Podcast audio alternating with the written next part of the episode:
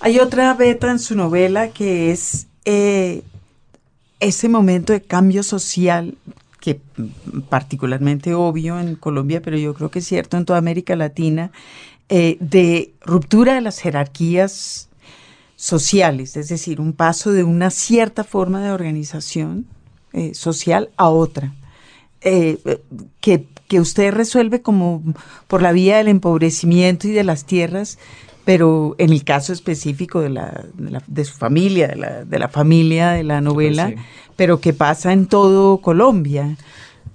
De hecho, a ver, eh, la violencia de los años 50 contra muchos diagnósticos, yo tengo la impresión de que no es idéntica la novela a la, a la violencia actual. Y uno de los elementos que es diferente a mi juicio es que efectivamente confrontaba ideológicamente dos formas de, vivir, digamos, ¿no? Los liberales y los conservadores se mataban porque consideraban que digamos, tenían valores distintos que chocaban. Eh, pero desembocó en fenómenos económicos, en fenómenos de oportunismo económico, de transformación económica. En eso es parecido a lo nuestro, eso último, digámoslo, ¿no? Pero reducirlo solamente a eso me parece que es empobrecer ese proceso y no comprenderlo. Eh, Ahora, efectivamente, esos procesos, esos, e, e, ese desorden, digamos, y esa cosa tan dolorosa, pues generó hechos sociales importantes, como los que Margarita menciona. Eh, hubo un rebarajamiento de la riqueza y del poder. Entonces algunos que eran pobres dejaron de ser pobres porque precisamente se apoderaron de las tierras. Y otros que, que habían llegado dejaron de ser, de ser ricos, digamos, ¿no? Eh, esa es un poco la historia de esta, de esta familia que le permite a uno, me parece, pues eh, entender esos, esos cambios. Una de las cosas que a mí me pareció más interesante de su novela es que usted ahí marca un fenómeno que yo creo que es, está presente hoy de una manera muy clara. Lo hablamos hace poco con Stephen Ferry, que ese, ese cruce que hay o es ese fenómeno según el cual la gran violencia política, eh, social, eh, cubre, pero al mismo tiempo permite la violencia familiar, que finalmente es la que se ve en su novela. en su novela hay como un anuncio de la, de la violencia eh, pero solo un anuncio. ¿no? hay, unos ecos por ahí, hay algo. y hay unos hechos que cada vez son más Pero hay, pues hay el, digamos, la gran violencia en esta novela es una violencia íntima, doméstica. Eh, todo el tiempo hay una, una gran violencia íntima doméstica y al final además hay una gran violencia física, de, pero también de índole familiar, íntima, doméstica. Le voy a hablar como economista sobre eso. Como quiera. Muy bien. Encantado. No, no, no. Es que le responderé como antropóloga. no, le quiero señalar lo siguiente. Eh, eh, aquí los que estudian la violencia, eh, generación de que se conocen como los violentólogos, que yo, que yo respeto mucho, eh, llegaron a una conclusión con la cual no estoy demasiado de acuerdo. Y es que dicen, no, la violencia política es una violencia, eh, si uno los mide es una cosa relativamente marginal, porque los muertos se pueden documentar que efectivamente fue por un fenómeno de la guerrilla y de un ataque del ejército, son pocos. Eh, la mayoría de las, de las víctimas son una cosa muy general de ese tipo. Y entonces llega la. me señala a mí si lo que estamos hablando es de su novela, Samuel? él, está señalando el ejemplar de su novela que tiene usted aquí al lado, Margarita. Sí, sí. Pero entonces se llega a una conclusión que, con la cual estoy en desacuerdo, y es que nosotros tenemos una violencia estructural donde la violencia política es, eh, eh, es una cosa, digamos, marginal, una más. No, no creo. Yo lo que creo, y, hay una tesis de un economista conocido que explora sobre eso, ese eh, economista conocido es el actual ministro de Salud, que hizo su tesis sobre este aspecto. Y es que él, hace una reflexión y un modelo y unas cosas, donde muestra lo siguiente, cuando hay una perturbación muy grande y donde disminuye la capacidad del estado de coerción y donde todo es, pues, digamos, donde incluso la, la, la, condena, la estigmatización baja, entonces se desatan todas las violencias. Pero pero está conectado lo uno con lo otro, aunque sea un asesinato por razones de una, digamos, en una situación donde no suceda eso, un problema de linderos pues se termina en unos puños, pero cuando se puede contratar un sicario fácilmente y donde pues termina es un asesinato. Cuando, estamos en guerra, estamos en sí, guerra. Exactamente, sí. Entonces resulta que eh, la violencia propiamente política genera y arrastra una serie de, de, otros eh, hechos yo, no creo que los violentólogos digan que son digan que son dos fenómenos separados. no, no, no, no, ellos quieren ellos quieren subrayar una cosa. ¿no? Intento defenderlos, te, te digo, porque yo estoy, ellos lo que intentan mostrar es que la violencia no es solamente el problema de los guerreros, sino que hay una cosa estructural por otro lado y que entonces hay que hay que hacer, eh, eh, digamos, más equilibrio social y esas cosas, cosas que estoy de acuerdo. Pero me temo que eh, esa visión sobre la conexión entre una violencia y otra eh, no es la adecuada, me parece. Mm. No, me parece. Y lo trato de, eh, en cierta manera tú me mencionas esto porque esta novela es eso. Como una historia que en otras circunstancias, una historia familiar, sentimental, que en otras circunstancias mm, no tendría eso, resulta que en ese medio, pues se vuelve en tragedia. ¿Mm? Se vuelve una tragedia, eso es indudable. Estaba pensando en ese personaje femenino y en eh, la, la, el acercamiento al tema, ya, ya que usted quiere hablar de, grande, de grandes temas y no de pequeñas historias. Lo femenino en el país. ¿Cómo, cómo, cómo abordó usted eso? ¿Fue un tema o fue algo que... Eh, pues lo que pasa es que yo sí, a mí sí me ha tocado interactuar mucho con mujeres, porque como la mitad, eso es la mitad de la humanidad. es, la mitad de la humanidad. Y entonces, pues, eh, a mí me dicen que si yo, no, no, es que las mujeres son muy transparentes. Ellas son muy fáciles de, de, de entender sus dinámicas, ¿no? No son tan, tan enigmáticas. Estoy diciendo todo esto para provocar, por supuesto, ¿no? Pero... Y lo, eh, está logrando, lo está logrando, Samuel. Pero no, no, lo Yo me estoy preguntando es para dónde va. No, no, no, lo cierto es que ese, ese personaje tiene una cosa que me parece muy interesante y que hace parte de esa, de esa, de esa revisión de cuál fue la, de qué fue lo que hizo la generación anterior. Pues nosotros estábamos muy convencidos de que eh, fue nuestra generación la que intentó eh, cambiar las, las costumbres y las cosas. Y resulta que la generación anterior, entre otras las mujeres, habían recorrido un terreno muy importante en esa, en esa dirección. Y este personaje central es una mujer que resulta que se trata, que, que, intenta comportarse como un hombre. Y eso se vuelve una, una, cosa trágica, ¿no? Y ella efectivamente intenta ser coherente con eso, ser coherente decir, bueno, yo, ¿por qué soy, soy mujer, no puedo hacer esto? No, no tiene, no tiene sentido pero en ese medio se vuelve una cosa no solo vergonzosa, sino, bueno, eh, con estas consecuencias horribles, ¿no? Que desencadenan. Aparte de que las mujeres son que transparentes y fáciles de entender. O, o, o como, como si, el anzuelo, ¿no? sí, sí, sí, no, total. Eso, te digo que lo logró es que, es que las mujeres somos transparentes y fáciles de entender. Sí, sí. Todas las personajes, en, digamos, los personajes eh, alrededor de los cuales está armada la trama de su novela son mujeres. Por eso le pregunto mm. si usted había pensado en digamos, en la condición de la mujer en ese momento, no eh, si pensó la transgresión en ese sentido, es decir, como para darle una gracia a la generación anterior o no. Los personajes más sólidos en su novela son, son mujeres, todas transparentes, pero son.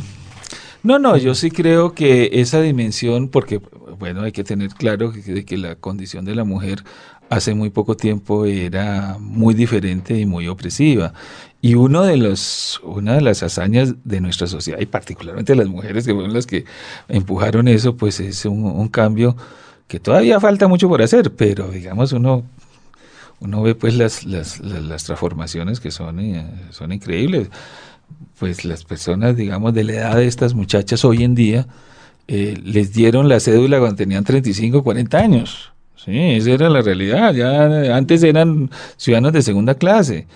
Y bueno, y hoy vemos que, que son líderes en todos los, los terrenos, ¿no? Entonces, eso pues es importante. Yo creo que sigue habiendo, habiendo muchos desequilibrios. Yo tengo dos hijos y una hija y yo sé que a mi hija le cuesta más trabajo que a mis dos hijos en muchas cosas. Pero pues no hay, no hay comparación de lo que les tocó a sus abuelos, ¿sí? a sus abuelas, digámoslo así, ¿no? Eh, y sí, yo le tengo simpatía a eso. Eh, le tengo simpatía a, ese, a esa condición y a esos, y a esos personajes y porque me gustan mucho las mujeres, entonces eso también me, atrae a intentar hablar. Y porque está claro que están ahí. Así están, ahí están. Por lo menos la mitad. Además. bueno, pues creo que es el momento aquí en los libros para invitar a nuestro invitado, siempre con la misma redundancia, Margarita en este caso Samuel Jaramillo, a que nos comparta un fragmento de Dime si en la sí, vamos a convidar a nuestro invitado. Acuérdeme, por favor, de ese sinónimo para la próxima. Vamos a convidar a nuestro Vamos a invitar a nuestro convidado. lo convido. Sí, invitar a nuestro convidado. Les voy, les voy a leer un pequeño trozo que es con el que se abre la novela, para que tiene, digamos, un... Sobre ese dispositivo formal también hay algo que, que habría que discutir, pero empiezo por eso. Fotografía de tres hermanas felices. Observemos la fotografía. Es en blanco y negro, y la dudosa nitidez de sus contrastes denuncia los límites de la técnica de su momento y la fecha ya lejana en que ha sido tomada. Sabemos que fue en 1947, probablemente a finales del año. En ella aparecen tres hermanas, o tres muchachas jóvenes que en la fotografía son hermanas. En el costado derecho de ellas, que para el observador es el izquierdo, sonríe una muchacha de piel muy blanca y de ojos en que, de nuevo, la técnica fotográfica se ha quedado corta porque muestra en algo que oscila entre negro y ocre lo que son unos ojos azabaches. También se esperaría mayor fidelidad con el color de su pelo ondulado, que también es carbón. Nos sonríe con un giro casi imperceptible del rostro y nos dice que está feliz. En el otro costado, izquierdo para ellas, derecho para nosotros, nos mira otra muchacha que también tiene una tez nibia y para quien la fotografía ha sido más severa, porque tenemos que completar la tarea inconclusa de la película gelatinosa de describir su pelo rojizo y sus ojos verdes, de lo que no queda atrás en la copia que tenemos frente a nosotros. Ella también sonríe y también nos habla de su felicidad.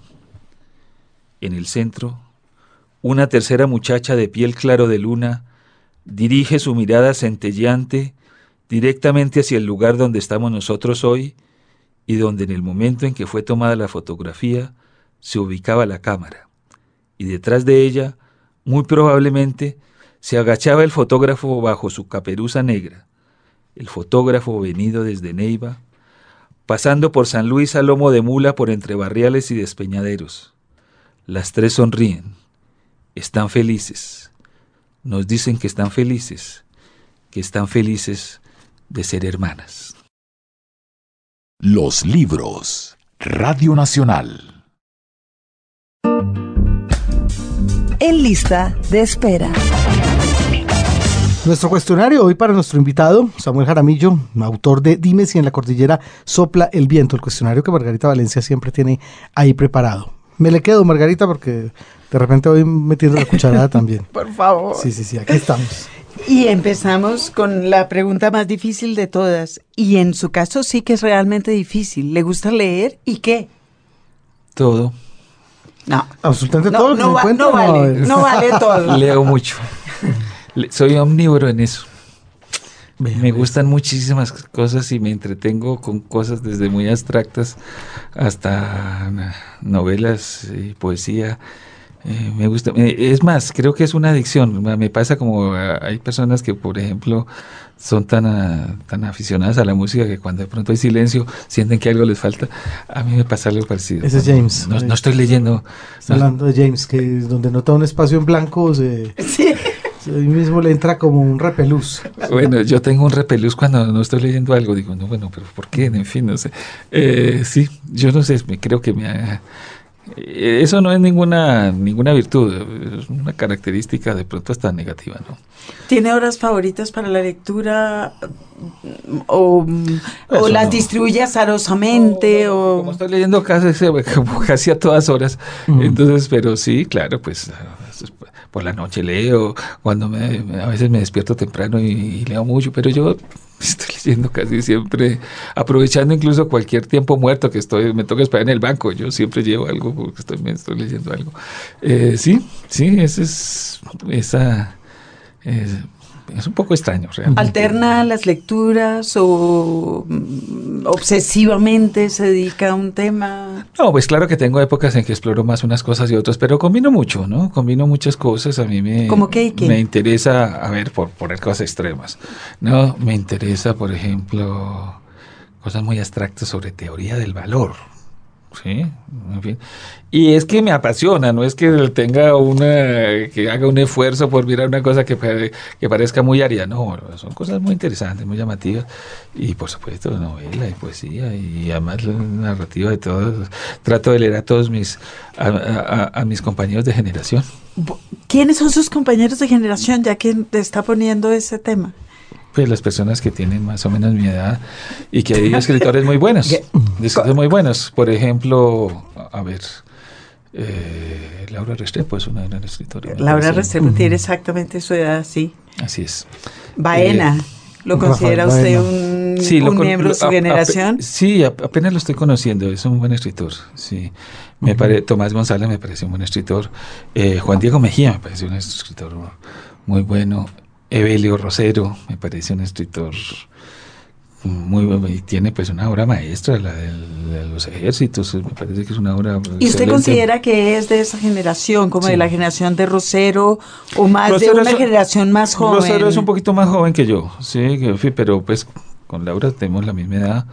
Eh, Sí, pero, y me Diego- pregunto yo en el matiz del, de los temas que abordan y de la manera de abordarlos.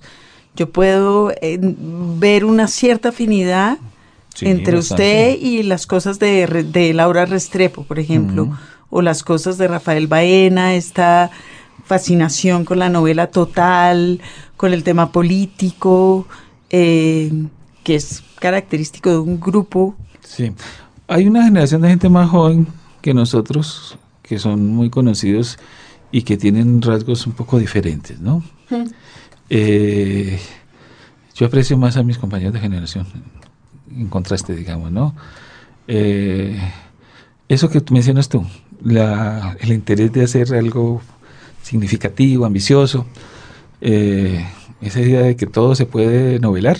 No, no, no, no todo se puede novelar. Hay cosas que no valen la pena hacerlo. No, son, son cosas que son... La, la literatura es algo importante como para desperdiciarlo en, en divertimentos, ¿sí? Y yo veo a veces gente con mucho talento que escribe cosas que no sé, que, bueno, no sé, que no me parece que, que tenga mucho sentido, ¿sí? Entonces sí, reconozco, reconozco en estos compañeros de generación escritores muy valiosos. Un rigor, unos intereses en común también. Sí, sí, me parece incluso rasgos formales eh, cercanos, digámoslo así. Eh, tal vez yo me preocupo un poco más por la cuestión propiamente, la discusión, digamos, sobre la cuestión propiamente de la construcción literaria, digámoslo así. ¿no? Eh, pero así me pasa también en la economía, yo me preocupo por las cuestiones Es que por cada pregunta que hay en el cuestionario sobre mm, métodos de escritura, habría que preguntarle directamente a, a Samuel por la, la diferencia entre escribir teoría económica, poesía, ficción, etcétera. Es decir, cambia algo en la cabeza, se, se mueve un... Cada uno tiene sus, sus, sus normas y sus reglas, ¿no? Y, y digamos que uno dice que una novela cuenta muchas cosas simultáneamente. Uno de los ejes de significación de esta novela es la reconstrucción de la memoria y la escritura, ¿sí? La escritura, cómo se hace una novela. De hecho, eh, digamos que el dispositivo eh, intenta que el lector tenga una experiencia específica, no simplemente que lea algo, sino que tenga una experiencia específica. Eh, y subrayo la palabra experiencia, es decir, que esté involucrado en esos acontecimientos, que no simplemente se le informe sobre esos acontecimientos, sino que de alguna manera los viva de manera subsidiaria, pero que los viva. Eh, que se manifiesten muchas cosas. El, el narrador está permanentemente dirigiéndose al lector y diciéndole, consultándole cosas, eh, preguntándole si está aburrido o si se ha perdido en la, en la, en, en, el hilo del asunto. Eh, se expresa entre otras en que al final, eh, con cortesía, los acompaña a, los profesores como si fuera una, una cosa escénica, digámoslo así, ¿no? Han terminado a los personajes se les invoca como un poco como los espiritistas. Bueno, vengan de acá y estemos en esta en, este hecho un poco, eh, sí, escénico, fin, ritual, eh, y que tiene un principio y que tiene un final, digámoslo así. Eh, eso pues a mí me, me importa mucho, ¿no? Y, y, las preguntas sobre la relación entre la forma, la forma literaria y los acontecimientos, ¿no? Ahí se discuten pues varias opciones. El, la, forma literaria, digamos, la literatura tiene forma que es muy demandante y hay que respetarla. El que no la respeta le pasa lo que digo yo, digamos, ¿no? de, que pronto hace unas novelas ilegibles. O, no, hay que respetar las normas que son muy, muy, muy rigurosas de la forma. Eh, pero la pregunta es por qué hacías eso, ¿no? Entonces hay como dos opciones que se discuten ahí los personajes de la novela o el narrador. Una de ellas es que la mente humana requiere para poder eh, captar, organizar, organizar, digamos, los acontecimientos en términos de, un relato. ¿sí? Bueno, la tesis de Julian Gray, más el, el, lingüista este franco-rumano, bueno.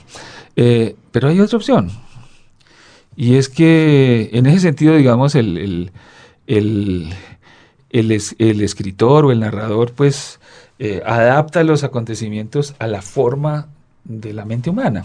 Pero puede ser que sean los acontecimientos los que tengan forma y que entonces el narrador lo que hace es eh, descubrir la forma, ¿no?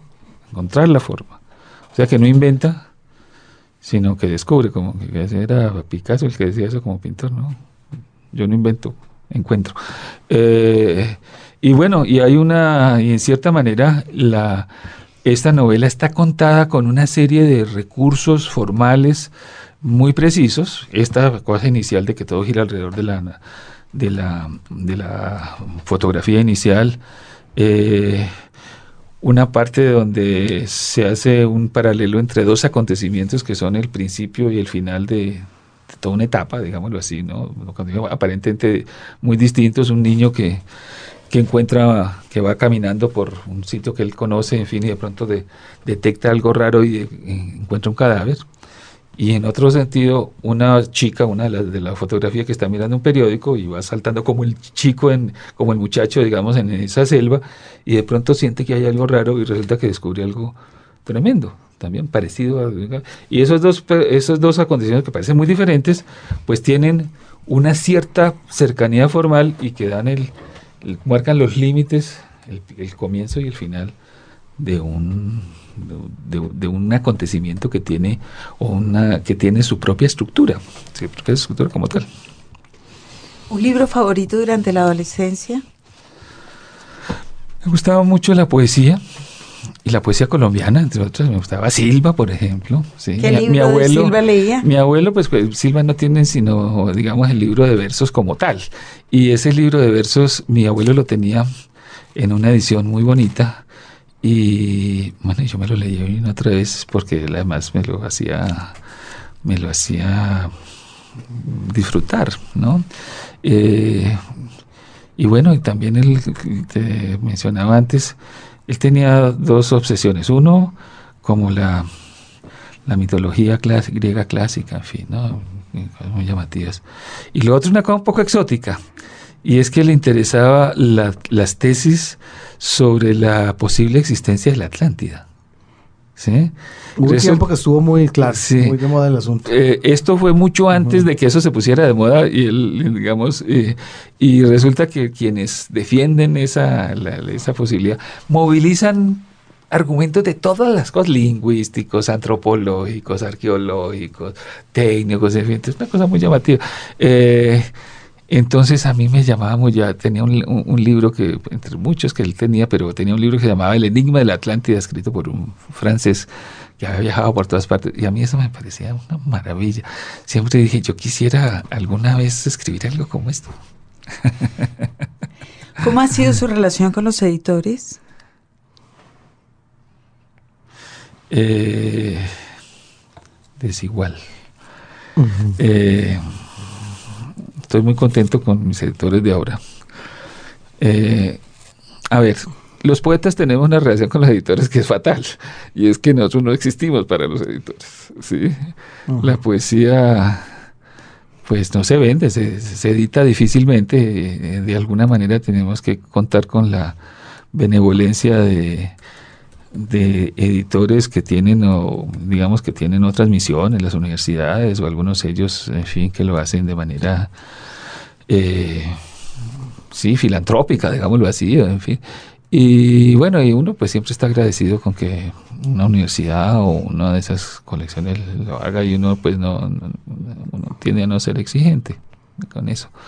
Eh, al contrario, generalmente son amigos que están en batallas parecidas. Nosotros mismos, los poetas, con frecuencia hemos pasado por la experiencia, por, por la aventura de fundar una, Editorial. un sello editorial, por ahí con Juan Manuel Roque y con el Mundo Perry una vez pasamos por esa experiencia que por supuesto nos duró como para cuatro volúmenes de cada uno de nosotros. Eh, Pero bueno, eh, la, la, la novela de Caldas la edité inicialmente con, con Norma. Y eso fue más o menos, más o menos, tuvo altos y bajos, ¿no? Porque la edición fue muy bonita, muy buena, en fin. Pero por alguna razón un poco difícil de entender, no solamente no lo distribuían, no solamente porque no, porque no fueran incapaces de distribución, sino parece no estar interesados en distribuirlo, ¿no? Entonces, pues sí, se, hizo una edición que se acabó muy pronto y resulta que no lo volvieron a imprimir. Y para un escritor, pues que ha escrito que se ha demorado tanto tiempo y que de pronto a los tres meses ya esté algo más o menos sepultado. Eh, y no pues por el lado de que nadie lo lee, que uno dice, bueno, pues hice algo malo, pero no es, pasa lo contrario, fue que pues, parece que la novela era atractiva y resulta que no lo vuelven a imprimir. Ah, Eso es muy complicado y en eso no hubo forma. pues, Yo tengo ahí mis teorías de cómo, de por qué puede ser eso, darle racionalidad a eso, ¿no? ¿Regala libros? Sí, yo regalo libros. Yo regalo ¿Qué libro has regalado muchas veces? Sobre todo regalo libros que de por un lado de autores que yo considero que están menos valorados de lo que yo quisi, de lo que yo considero que es justo.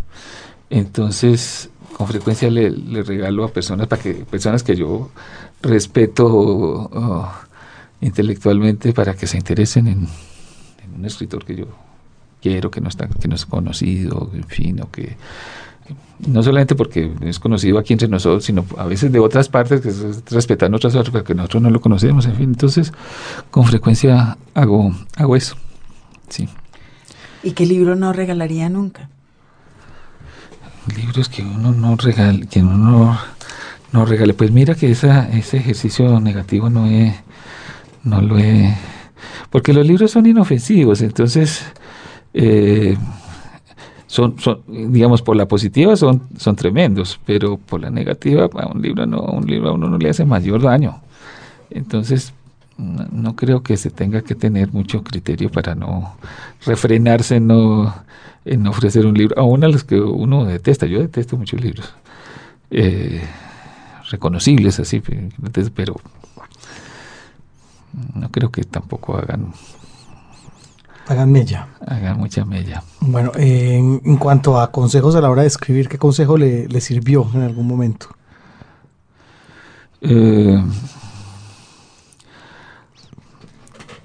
a ver, mm, digamos que hay un, hay un punto que, que, que para mí ha sido importante porque, a ver, sobre todo en los poetas, pero también en los narradores. En los poetas es un poco complicado porque la poesía está viviendo un, un, un periodo de, de ocultamiento, ¿sí? de ocultamiento social. No siempre fue así. En otros momentos los poetas y la poesía ocupaban el centro del escenario. Y no hace mucho. Neruda era tenía la fama de un rockstar, digámoslo así. La gente se acuerda en su momento, las dos o tres veces que Neruda pasó por Bogotá, la gente se acuerda qué pasó, como si hubiera, eh, como si John Lennon hubiera visitado Bogotá, que todo el mundo se acuerda qué fue lo que hizo, pues así era. Pero estamos en una época más bien de contracción. Y entonces eso genera pues mucho malestar, sobre todo entre los poetas. Malestar y, desasosiego, porque uno dice, bueno, le dedico mi vida a esto. Tengo el referente de cuando la poesía era tan importante. Y resulta que hoy la poesía no es visible se entiende poco eh, y por lo tanto da poca retribución. Entonces genera hechos muy complicados, envidias, eh, incluso reacciones patológicas. Por ahí tenemos dos o tres personajes en nuestra escena nacional que son así, que, eso les enloquece, la falta de, lo que ellos sienten como falta de reconocimiento, y en fin, entonces que hacen autobombo, insultan a los otros, en fin, para que hablen el, complejo de Róstrato, mejor dicho, ¿no? Hablen mal, pero hablen algo de mí, porque eso es una eh, algo que es insoportable, la ser ignorado, digámoslo así. Eh, pues un consejo que en algún momento eh, me dio hablando con Andrés Holguín, al cual cuando yo era, digamos, fui muy cercano con él en algún momento, me decía eso, mira, eso trata de más bien entender de qué se trata ese asunto eh, para no desesperarte, digamos, ¿no? Eh, y sobre todo para no, para no, para no hacer decisiones equivocadas. Hay muchas decisiones equivocadas. Por ejemplo, cambiar lo que uno escribe para que la gente lo lea más es una tontería. La gente no, la poesía no la lee porque se escriba de, por una cosa o por otra cosa, sino porque hay una cosa estructural, pienso yo, ¿no? Eh, y tampoco es culpa de nadie, ¿sí? Y fuera de eso, eso no quiere decir que no se tenga que escribir poesía o que la poesía que esté escribiendo no es muy buena, poesía extraordinaria. Eh, pero esa cosa de, mirarlo, de no, de no apresurarme y de no caer en esas dinámicas, eh, yo creo que es un buen, es un buen eh, yo no sé si en la narrativa pasa algo, hay algo más o menos parecido. Esta, esta idea de los escritores que en vez de escribir novelas escriben son guiones de la, para, para la versión cinematográfica de lo que escriben. Eso me parece parecido a lo de los poetas y el autobombo y esas cosas, ¿no? Eh, eso me aterra, no, no quisiera hacerlo. Trato de no de ser un poco moderado en eso. Mm, por supuesto que me interesa que la mayor número de personas me lea y ojalá les parezca bueno lo que, lo, que yo escribo, todo eso me parece bien, pero pues tiene sus límites lo que uno haga para que eso ocurra, ¿no? ¿Escribe en computador, a mano? No, pues en computador eso fue una transformación muy importante, ¿no? el, el, computador, pues para escribir, yo me acuerdo cómo era antes, cuando uno tenía que tenía un errorcito y tenía que pasar toda la página. No, entonces uno no la pasaba, no la corría bien. En cambio ahora, no, eso es el computador. Y me da risa porque eh, yo viví ese tránsito, digamos, de que en la época en que escribíamos a mano o, en máquina de escribir hasta que se difundió la, el, procesador de palabras y muchos de mis amigos decían, no, yo no, incluso hasta de pronto yo decía, no, no, no, es que el, el gusto por la escritura, la caligrafía, cosa que yo, a mí me gusta la caligrafía, pero eh, nosotros no vamos a abandonar eso nunca. Todos están escribiendo en computadores, ese, avance tecnológico. ¿Y notas? Eh, más que toma notas, hago lo siguiente. Yo eh, llevo a veces en algunos periodos como, bueno, podría ser llamado notas. Es más bien de mis lecturas, hago como una especie de, de reseña de lo que escribí, de lo que leí. Para mí, ¿sí? Eh, fundamentalmente para mí. Y Moreno eso, Durán hacía eso. Sí, Sí. claro. Sí, Sí, sí. maravillosamente. Sí. Llevaba fichas, tenía fichas de, De todo lo que había libro, leído sí, Sí, eh, ahí soy bastante, porque como es para mi uso personal, pues de- soy a veces un poco crudo en mis juicios. Entonces trato de que nadie lo lea, porque me pone, pues, a veces, puede- me puede poner en situaciones incómodas con personas que no quiero molestar. Pero sí, eso es muy útil. Y sobre todo porque a mí me interesa, digamos, capturar eh, los recursos formales de los de lo que leo, de los escritores, de los poetas, de los narradores que leo. Entonces a mí cuando yo leo una novela y me, entonces digo, mire, este dispositivo, qué interesante, trato trato de fijarlo para que no se me olvide y para poder volver a, a discutirlo y a pensarlo, ¿no? Ese, eso me, me importa. Y sí, a veces tengo, y les pongo con fecha y esas cosas, en fin. Hace poco me leí el- un, un, un libro que le sacaron a Volkenin sobre pues de su obra sí, y que, que- y descubrí que es un poco parecido a lo que yo creo que él hacía algo similar a lo que yo yo nu- nunca lo había leído como tal así en esos términos pues yo creo que él hacía algo similar él hacía unos unos fragmentos unas especies de reseñas de lo que estaba leyendo las cosas y bueno él después algunas de esas después las organizaba en textos formales sí pero En el caso de Dime si en la cordillera sopla el viento, hizo una investigación previa. Bueno, me, me alimenté de varias cosas, ¿no? Me alimenté, de, por supuesto, de, de historias familiares, pero no de una sola familia, ¿no? De distintas cosas. Otras, eh, mi esposa es del Tolima, y entonces resulta que en la familia de ella había unas historias que me parecían que cuadraron bien y ahí están, en cierta manera, metidas. Entonces es un- pero a mí me interesaba otras cosas, ¿no? Por ejemplo, eh, con respecto a la violencia y con ese, ese mecanismo de tratar de negar la, la, la, la- violencia como una forma de, pues, en cierta manera, enfrentarla. ¿sí? Eso no, no, no, no quiero hablar mal de eso, eso no es escapismo solamente. Hay un personaje que discute eso, dice, bueno, ¿qué es lo que quieren los violentos? Que nosotros no pensemos sino en la violencia. Entonces, tratar de seguir viviendo la vida normal y llevar a los niños al parque y leer a Borges y todas esas cosas, no es solamente un privilegio o una terquedad o un escapismo, sino una forma de enfrentarlos. Entonces, una de las cosas que me interesaba era cómo aparecía la violencia y las retóricas con las que aparecía en su momento. Entonces, en eso sí hice algo que es parecido a la investigación en ese sentido, y es que me puse a mirar los periódicos de la época. Y ahí hay dos o tres capítulos que son muy literalmente lo que una chica está leyendo y lo que no lee, ¿no? Una cosa es lo que ella lee y otra es, ahí hay un dispositivo pues así de formal, y es que el lector, el, el narrador invita al lector a decir, bueno, esta chica, pues una muchacha muy joven, escoge unas cosas, pero ahí, ahí en ese periódico hay cosas que ella no lee, leámoslo nosotros. Entonces yo trato, pues saco, digamos, para que el narrador lea esas otras cosas. Y entonces esos son, son eh, por ejemplo, esos son, son periódicos reales, ¿no? Y esas noticias son reales. Y esa retórica es una retórica real. Yo le doy el- algunas pinceladas solamente para pues para afilarlas, pero son reales, ¿no? Y los acontecimientos y la forma como se dice, como la forma como se refiere Lee mientras escribe para alimentar lo que está escribiendo.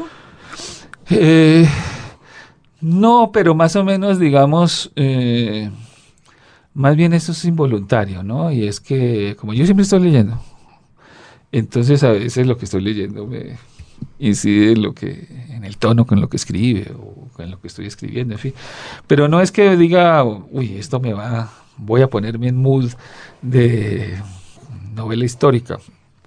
Eh, o, no, no, le- leo muchas cosas. Y entonces, pero a veces uno dice, uy, descubrí esta. O incluso después me sorprendo diciendo, mire, aquí como que este libro de ciencia ficción que leí me está incidiendo en esto, ¿no? ¿Y, la, y en la música? Usa, lee música, oye música mientras escribe, No, eso lo, sí- le sirve no, para... Eso sí no lo puedo hacer. No. No, no, no. Tengo, en eso tengo una dificultad con la, la, la música de fondo. Es un concepto que yo no lo entiendo, pues que yo no lo soporto más bien. Yo o escucho música ¿Y qué música o escucha? no escucho, escucho música ¿Escucha de muchos música? tipos, sí, pues, de muchos tipos, de muchos tipos. Pero eh, eso, y yo veo que hay muchas personas que sí lo hacen, personas que respeto mucho, como bueno, que pueden eh, escribir y que les hace falta oír música.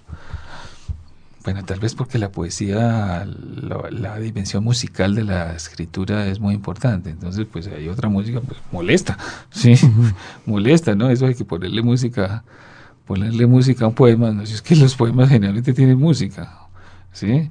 Entonces eso, sí, no, yo no puedo hacerlo, pero tampoco lo puedo hacer incluso con leer un libro de, de David Ricardo con música. No, no, no. ¿Tampoco lee con música o algunos libros sí o ninguno? No, nada. no, no, no. eso O sea es que gusta- específicamente hay- escucha música. Y hay música, y hay música que tiene pues otra dimensión, la música de bailar. Nosotros tenemos esa maravillosa riqueza cultural y es que nosotros los colombianos bailamos, bailamos, nos gusta bailar y en fin, eso me parece una cosa maravillosa. Y a mí me gusta mucho bailar. Ah, sí. Sí, sí, mucho, mucho. y- Sale por ahí a bailar. mucho. Vea. Hasta tango he aprendido. Ah, sí. Eso, eso es una... Como Marina Lamos. Como Marina Lamos. Eso sí que es una ciencia. Este, si pudiera hacer una cena literaria, ¿qué tres escritores invitaría? Una cena literaria, pues hago muchas cenas literarias con pues, mis amigos. Mm. Tengo muchos amigos que son Bueno, supongo que le dan, la, Escritores. le dan la potestad de escoger a tres escritores de esos que de otra manera usted no podría, pero quisiera conocer en esa cena. Ah, no, pues ya escritores que uno aprovechar eso para conocer Claro. escritores importantes. Me gustaría, por pura curiosidad, no porque los, no porque los valore mucho más de lo que, pero me gu- me- me- hay algunos ah, autores que he leído mucho y me gustaría mirar a ver cómo son en persona, ¿sí? Sí. Por ejemplo, un tipo que tiene fama de ser detestable, que es eh, uno que les mencioné antes, Michel Houellebecq. Tiene fama de ser horror, pero yo lo he leído tanto y le he mirado cosas que me llaman la atención que me gustaría algún día hablar con él. Invitarlo a comer a su casa. Va- ¿A quién más? Bajo su propio riesgo, en todo caso, sí. incluso por de esas cosas curiosas, tengo una amiga común. ¿Ah, Una sí? amiga común. O sea que eh, podría ser. Tres grados de separación de Houellebecq. La, Muy bien. la próxima vez que vaya a Francia voy a decirle a mi, a mi amiga que, que haga las cosas para... ¿Qué otros dos? eh, a ver, así pe- actuales, ¿cierto? Tienen que ser... No, tiene que ser lo que usted se le ocurra. Ah, no, pues eso sí, imagínese si no me maravilla. por, ejemplo, podría invitar a David Ricardo y a Adam Smith, si quisiera. Ah, no, a Carlos Marx, por favor. Ah, no, eso sí sería una cosa extraordinaria. Eh, no, pero volviendo a nuestra literatura. Digo nuestra literatura, la literatura latinoamericana o la literatura en español. Eh, yo, por ejemplo, nunca conocí a García Márquez. Y sé que mucha gente lo conoció porque, en fin, yo nunca lo conocí. Lo vi algunas dos o tres veces. Me hubiera gustado verlo. A ver, hablaba alguna vez ¿Invitaría con a él. García Márquez y a Michelle Houellebecq a la misma cena? Quién sabe, ¿no? Sí, ya me lo pones difícil porque se, se hubieran agarrado entre los dos. ¿Habían ¿no? nombrado a García Márquez en nuestras cenas literarias? Creo que no. No. No, pues, pues yo no puedo presumir. ¿Y, y el, y el tercero en discordia en esta cena, ¿quién sería? A ver, un poeta, por ejemplo, César Vallejo. Sería excelente César, César Vallejo, al cual también no solamente he leído, sino que eh, porque su poesía, como es tan, tan difícil de descifrar, eh, sus críticos siempre tienen una dimensión o siempre tienen una aproximación biográfica. Entonces, eh, es un personaje que yo, que yo creo conocer, digamos, tengo la sensación de conocerle las cosas, en fin, por ahí, por ahí escribí un ensayito sobre sus amores, sus amores eh, eh, desafortunados, ¿no? Era malísimo como amante, era una cosa terrible. Era eh, y pero eso no es solamente pues por el chisme de su persona, sino que está en la poesía, no en su poesía. Ese pedazo de que ese sí que no le gustan las mujeres, o que tenía una relación rara con las mujeres, les pegaba y después les pedía perdón, en fin, cosas así. ¿no? Bueno, y los tres personajes tienen por coincidencia París, una París muy diferente cada uno, pero París sí está muy claro en la en las tres eh, personalidades de Mira. García Márquez, Vallejo. Pues yo hice mi doctorado en, París, ¿no? Será por eso. Puede tiene- ser, puede ser una A mí,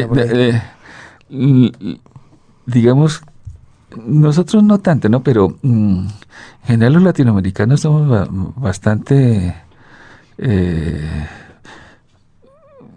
digamos, ligados a la cosa francesa, ¿no? A la cosa francesa. Algunos. Al- Otros, algunos, otros no. eh, sí, es- eso es cierto, eso es cierto, pero y nosotros no somos los más, digamos, ¿no? Los, los- los más. Pero a, a mí me sorprendió mucho esto. Yo fui a estudiar primero a Inglaterra y después a Francia. Y uy, eso fue un cambio muy importante para mí. Yo sí me Seguro. sentía muy extranjero en la cosa anglosajona. Y después que pasé a Francia, me sentía mucho más ales, como dicen los mismos franceses, mucho más como mm, intelectualmente. Pues. Una frivolidad inconfesable. Ah, me gusta el fútbol, eso es, eso es confesable, eso es ¿no? lo más serio que hay en el mundo. no. Me gusta el ciclismo. Digo, También. a- además de bailar, además de Sí. bailar tango. Muy bien, sí, sí, transmitimos Yo- la vuelta yo a quiero- Colombia aquí en la sí, radio. ver, Sí, ¿qué, qué piensan nuestros oyentes con el fútbol y el ciclismo considerados como frivolidades? Lo más serio que hay en el mundo. A mí da- les voy a contar una anécdota. Cuando yo, mi, mi director de, de tesis de doctorado en Francia, era una persona, una persona súper reconocida. En ese momento era sacerdote, eh, pero una persona muy conocida y pues para mí era una persona- Y entonces un día me citó a su casa, y su casa era una casa religiosa, eh, para discutir una cosa de mi tesis. Yo llegué ahí pues muy eh, impresionado, digámoslo así, y entonces, eh, bueno, y me hizo esperar un tiempo, y de pronto salió y me dijo, Samuel, usted tiene, tiene afán, tiene, tiene, dispone de algo de tiempo. Y le dije, no, pues todo el tiempo que quiera, por favor. Me dijo, no, es que está llegando la etapa del Tour de Francia, ¿y ¿por qué no lo vemos juntos? Ah, bien. a veces hay esas sorpresas, digámoslo así, ¿no? Mm. Eh, no, a mí sí, esas, esas son, pero sí, son, son frivolidades eh, que a- hay gente que le molesta, ¿no? Que le molesta, Sí, hay quienes no les parece. ¿El ciclismo Y el o fútbol. el fútbol? Yo adoro esa frivolidad. Sí. Sobre todo porque no es mía. Bueno, había quien decía que estaba mal decir que el fútbol era cosa de vida o muerte, que era más que eso. Lo. Bueno, Lo sabemos. ¿Y otras formas de entretenimiento? ¿Ve televisión? Sí, sí. me- mm, eh, te- televisión, ahora, ahí sí la innovación tecnológica. Eh, ahora no solamente uno puede ver cosas de, canales internacionales y otras cosas, sino que los puede grabar. Entonces puede escoger cuándo verlos y ahorrarse además las propagandas. Entonces, eh, yo veo series, entre otras porque hay unas series eh, que son muy interesantes desde el punto de vista narrativo. Eh, le leí una entrevista a Jonathan Franzen donde le preguntaron eh, quién es el escritor más importante en Norteamérica hoy en día. Dijo, los guionistas de la ley y el orden. Ah, mire, bueno, no sería raro realmente. Y no solamente dijo, sino que explicó por qué era su, por qué decía eso. Ujú. Sí, o sea que sí, me llama la atención. A mí eh, esa es un género que me. Bueno, la- la- lo que pasa es que la mayoría, la enorme mayoría de la televisión sí es televisión insoportable. La televisión basura a mí eso de los realities y, las telenovelas sobre- sobreactuadas y eso yo no lo resisto. Yo incluso a veces digo voy a hacer el esfuerzo porque ¿qué hablo con las otras personas y todo el mundo está hablando de, de quién fue el que el que eligieron el concurso de cocina o yo no sé qué, pero Puede yo no me lo pero no me lo resisto, no me lo resisto, no puedo. Que si que esa telenovela sobre no sé, que sobre Diomedes, no, no me lo aguanto. Yo veo cinco minutos y ya me parece que es que no, no, eso no lo, no lo ¿Va al cine? Sí, sí, sí. ¿Algo en particular? ¿Algún eh, director que le guste? ¿Alguna nacionalidad? Eh, este, soy también un poco omnívoro, ¿no? Eh, una de las cosas que me llama la atención otra vez, porque esa es una de mis de mis eh, aficiones que no son tan frívolas, son las el género de la ciencia ficción, de la ciencia ficción buena en, en, en, en- cine. Eh, a mí me gusta mucho ese género de la ciencia ficción que ustedes saben que pasó de ser un género sub, de subliteratura pues a gran a gran género, no solamente porque esas personas, Ray Bradbury y eso se volvieron, es- pues son considerados escritores muy, muy buenos, sino que prácticamente es difícil encontrar un escritor hoy en día que tenga una cierta reputación que no haya visitado la ciencia ficción. Eh, lo que estoy escribiendo ahora después de esta novela es ciencia ficción. ¿Y lees ciencia ficción? Sí, ahora estoy, leí mucho de manera muy desordenada cuando era muy joven, ¿sí? Y, siempre leí, y entonces ahora, después de los años, eh, leo con un poco más de orden. Entonces a veces repito, digamos, cosas que ya he leído y me da otra visión porque redescubro pues que, que hay autores que tienen una obra coherente, eh, en fin, ¿no? ¿Y en películas qué, qué, qué línea ciencia ficción le interesa más? Bueno, hay unos clásicos de, actuales, digamos, Blade Runner, por ejemplo, ¿no? Blade Runner, que es una obra, ese, es, ese escritor... Ah, Blade Runner es ya prácticamente del siglo XIX, Samuel. Sí, sí, pero es una, pero es, pero es una película extraordinaria. Es una película extraordinaria como, como tal. Y, y, y, a mí me reveló el autor de las... De las de las novelas o de los, sí, de los textos de los cuales, eh, eh, que es el mismo de Minority Report y de, otras películas importantes. Eh, oye, es un escritor extraordinario. Extraordinario. De hecho, la novela que inspira a Blade Runner es mejor que Blade Runner. Es de un escritor bulé. Philip No, no, no, Philip ah. K. Dick. Ah, sí, sí, Es un personaje, entre otras, entre otras, no sé por qué me acordé ahora de eso. Él fue una víctima de la ciencia ficción, porque él era muy exitoso como escritor de ciencia ficción, pero él quería ser era escritor y entonces escribió una novela que no era de ciencia ficción. Oye, y a pesar de que él era un, un bestseller, nunca se la publicaron los editores. Y es una novela pero muy llamativa. Como la pobre Rowling que le toca publicarse a sí misma sus ah, novelas. Sí.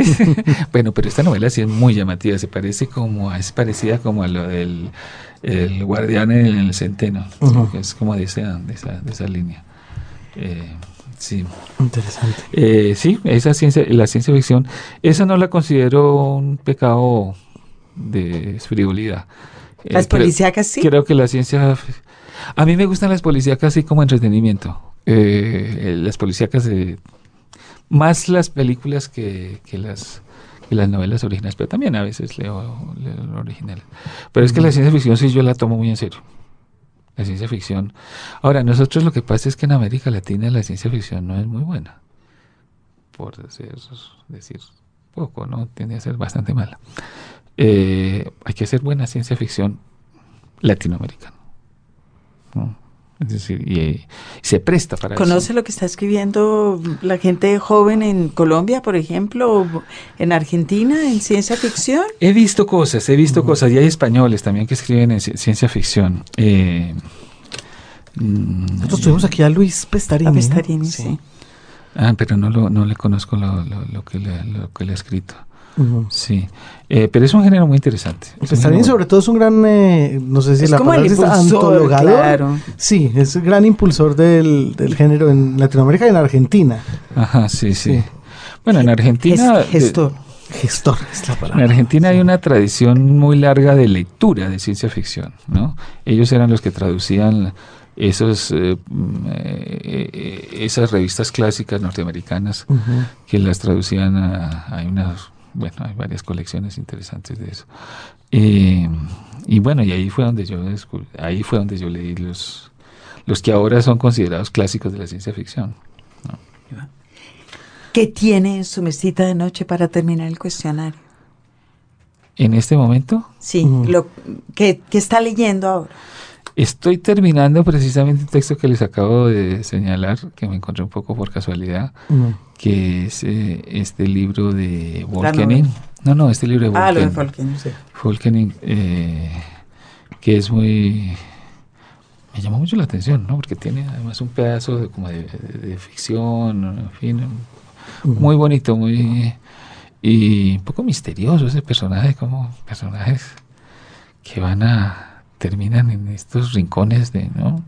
Y sin cortar nunca sus lazos con, pues, con Bélgica y, ¿no? Un ser como de, de una de una anfibiesia, eso, un, un ser anfibio que sigue viviendo como en dos sociedades tan, tan distintas.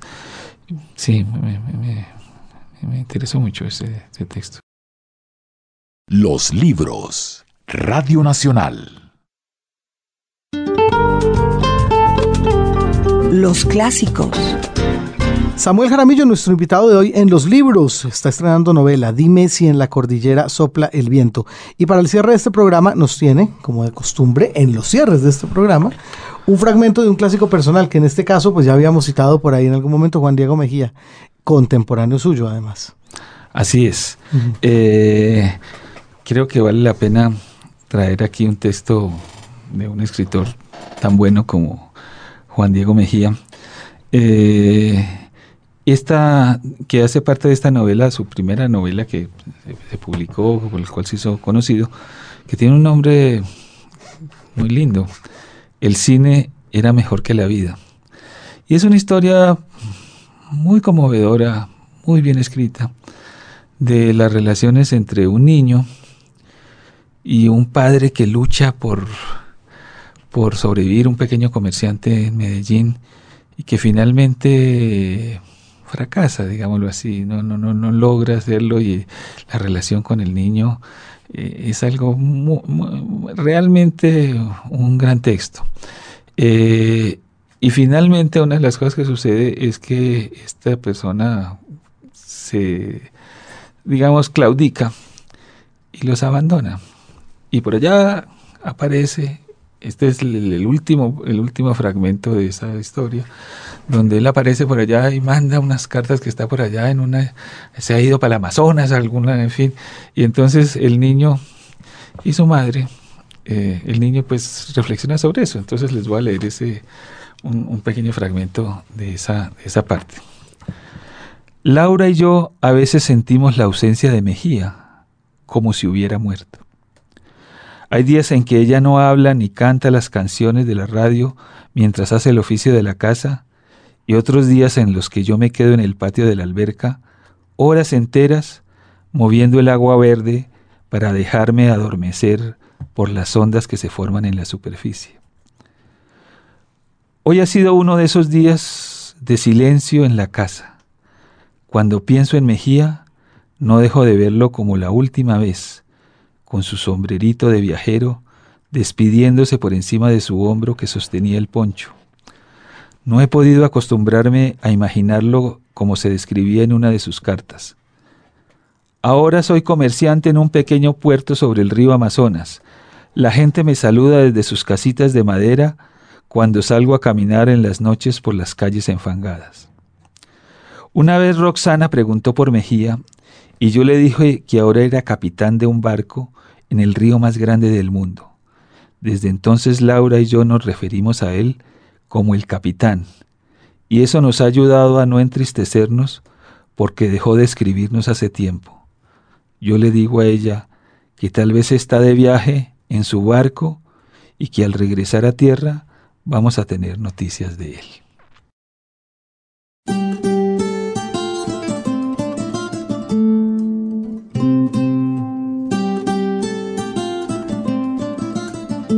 Nos acompañó en los libros Samuel Jaramillo, escritor bogotano, poeta, economista, urbanista, vuelvo a decirlo, hombre del Renacimiento o médico del 19, yo no sé si usted verá, Margarita. Médico. Bueno, es otra posibilidad. Y estuvo presentándonos Dime si en la cordillera sopla el viento, recientemente lanzada con Alfaguara, una más reciente novela. Así que eh, nuestra recomendación es que la busquen ahí en las librerías de su ciudad o de su población, a través de nuestras 51 estaciones en Radio Nacional. Samuel Jaramillo, muchas gracias por estar con nosotros en los libros. Pues muchas gracias a ustedes y un saludo a sus a su audiencia que como les he dicho, cada día crece más crece la audiencia. Ojalá, esperamos que así sea. Margarita, muchas gracias. Envejecen. Ah, no, eso creciendo en edad, sí, sí, claro que sí. Miren nomás a James González. Gracias, Samuel. Sí, James. Sí, bueno, sí, James es la medida. sí, eh, está mucho mayor a como estuvo hace cuatro años cuando arrancábamos el programa. James González, muchas gracias. Hasta la próxima.